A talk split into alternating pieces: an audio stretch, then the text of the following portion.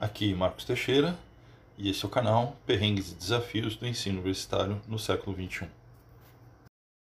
Geração passo a passo. Não sei se é pela vergonha de errar que a nossa sociedade atual tanto se esforça em cultivar em todos nós, mas essa geração que está chegando na vida adulta, com esse medo de ser um loser, perdedor, acaba por ter um crescente receio de se expor, o que leva a uma dificuldade cada vez maior de arriscar de tentar novas opções, de escolher seus próprios caminhos. Seja na balada, no emprego ou na vida em geral. Penso que essa retração em arriscar e talvez errar, quem sabe, né? Acaba por corroer a autoconfiança, que leva a uma paralisia na hora de decidir. Será que devo? Será que posso? Será que vai dar certo? E se der errado? Quão errado vai dar? Será que vou sobreviver desse desastre em potencial?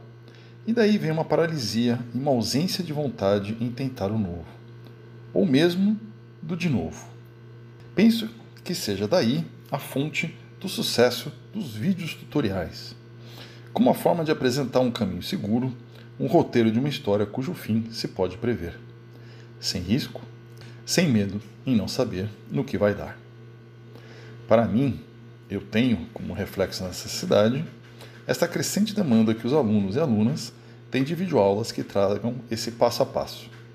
Que seja uma espécie de muleta para o aluno que, na ausência de uma certeza no que fazer, na fragilidade entre decidir o certo, do medo em arriscar uma resposta, se apega a esse roteiro como uma receita a ser seguida, para que possa garantir um resultado satisfatório.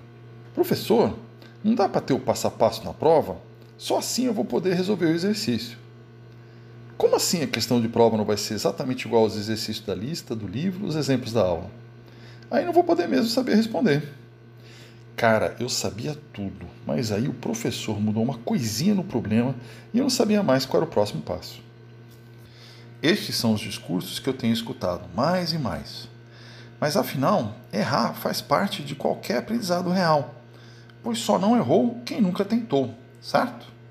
E esses vídeos e roteiros de passo a passo meio que entram como uma forma de transferir a responsabilidade pelo resultado, para se assegurar que vai atingir a performance esperada. Porém, a vida não tem roteiro, nem a realidade pós-graduação. E como podemos desenvolver autonomia nesses alunos e alunas? Como fazer eles se sentirem mais confiantes em se arriscar a tentar sair dessa bolha de medo e repressão? Se não for na escola, onde o pior que pode acontecer é reprovar a matéria, onde será? Poderíamos estar criando uma geração de hesitantes seguidores de roteiros pré-agendados, presos a narrativas que não lhes pertencem? Como nós, que fugimos da narrativa que nos foi imposta de formar, arranjar emprego, casar, comprar uma casa, ter filhos, se aposentar e morrer. Veja só no que tem dado.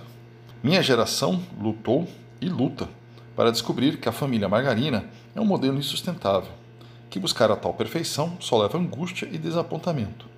Quanto tempo será que esses pós-adolescentes vão demorar para perceber isso?